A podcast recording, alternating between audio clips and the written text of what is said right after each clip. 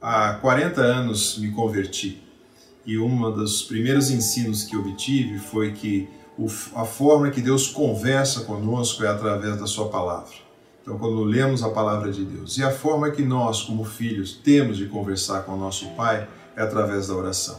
Assim, eu vou ler nas Escrituras um texto onde o Senhor Jesus nos ensina de fato e nos checa se de fato nós sabemos como devemos orar.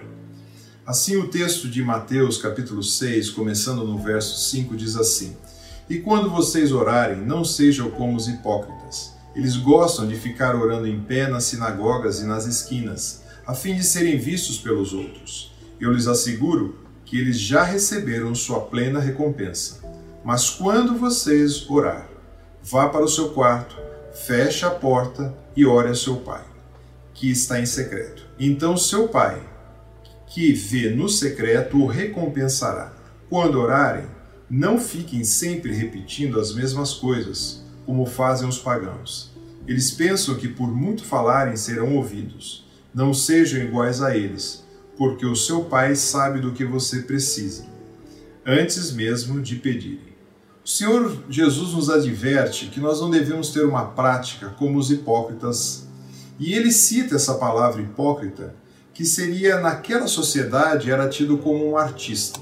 Um artista de teatro que se fantasiava, colocava uma máscara, encenava um papel, agia com fingimento e aparentando ser quem ele de fato não era. A comparação é muito forte e contundente para nós, porque ele fala para não sermos como esse hipócritas, com fingimento, com pessoas que querem só uma certa visibilidade na hora que estão orando.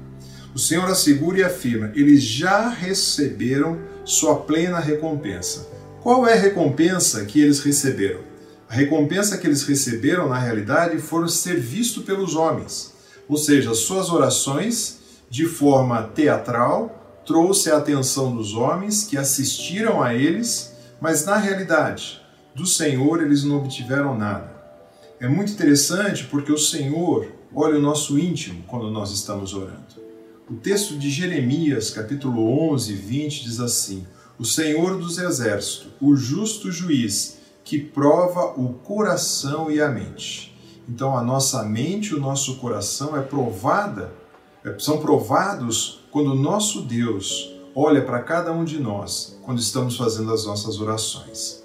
Assim, as nossas orações, o Senhor nos ensina alguns modelos ou algum formato mais adequado. Primeiro deles, ela deve ser com discrição, deve ser com intimidade e deve ser com sinceridade. Como discrição ou reclusão? No verso 6 diz: Mas quando vocês orar, vá para o seu quarto, feche a porta, ore ao seu pai que está no secreto. Nesses dias de confinamento, ou melhor dizendo, isolamento social, você vai ter vários ambientes que você pode estar recluso, e investir um tempo em oração. Mas muitas vezes você não está fazendo isso. Muitas vezes você entra no local e só reclama pelo fato de não estar fora. Mas aproveite, porque é interessante a continuação. E o seu Pai que vê em secreto o recompensará. A recompensa que Deus nos dá, diferentemente da situação dos hipócritas, ele vai nos recompensar. O tempo verbal aqui é um futuro porque essa recompensa vai vir no tempo que o Senhor deseja, não conforme o que nós achamos que é mais importante, mas no tempo que Ele espera e entende que é mais adequado a cada um de nós. E seremos recompensados nesse devido tempo. Quando olhamos o verso 7, vamos ver um outro quando orar. É o terceiro quando orar dessa, desse pequena estrofe. Não use de vãs repetições como os pagãos. Os gentios daquela época cultuavam os seus deuses e repetiam incessantemente as suas orações.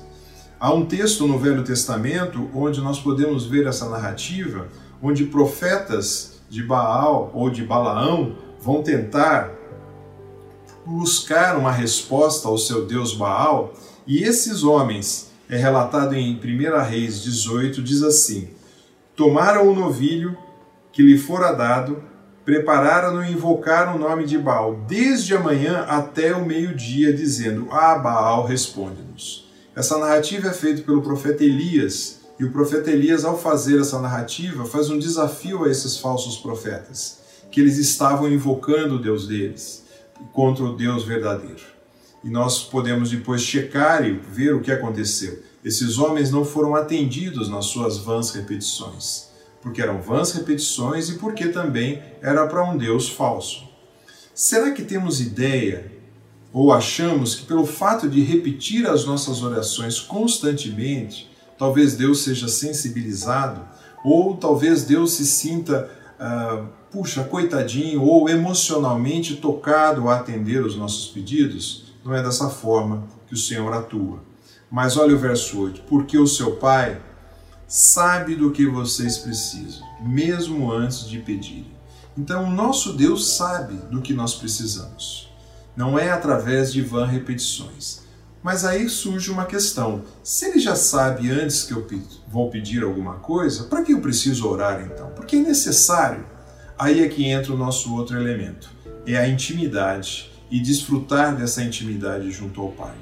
Nosso Deus sabe do que precisamos, sabe o que é necessário para nós, ele nos atende conforme a sua grande vontade e a sua sabedoria, mas também ele entende que nós precisamos chegar até Ele com intimidade e sinceridade. Assim, quando nós entramos ou chegamos junto ao nosso Pai, Ele sabe do que necessitais. O texto diz de que tendes necessidades. Não é do que nós achamos que é necessário. Não é dos nossos luxos ou caprichos que o Senhor vai atender, mas Ele vai entender aquilo que é necessário para nós. Assim, nós podemos olhar para esse texto com algumas observações. Primeiro, orientação que nós temos. Sejamos sinceros.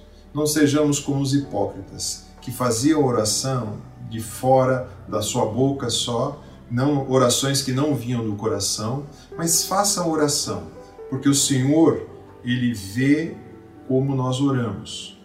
Então nós temos que orar de fato com sinceridade. A segunda orientação, discrição.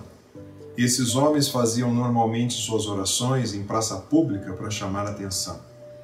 Nós devemos fazer as nossas orações na reclusão do nosso lar, no nosso quarto, na nossa intimidade, porque o Senhor gosta disso, ele diz: Mas quando vocês orarem, vá para o seu quarto, feche a sua porta e ore ao seu Pai, que esse em secreto ele recompensará. E a terceira é a intimidade. Não adianta ficarmos repetindo as coisas, porque o Senhor sabe daquilo que precisamos. Então, se você também tem dúvida, qual o melhor modelo adequado para eu estar orando? Na sequência do texto, o Senhor nos ensina o Pai Nosso. Então, eu gostaria que você, depois dessa breve meditação, pudesse voltar a esse texto de Mateus 6, refletir nele e continuar a sequência lendo o texto de Mateus, onde vai nos dizer sobre o Pai Nosso. Que o Senhor nos abençoe.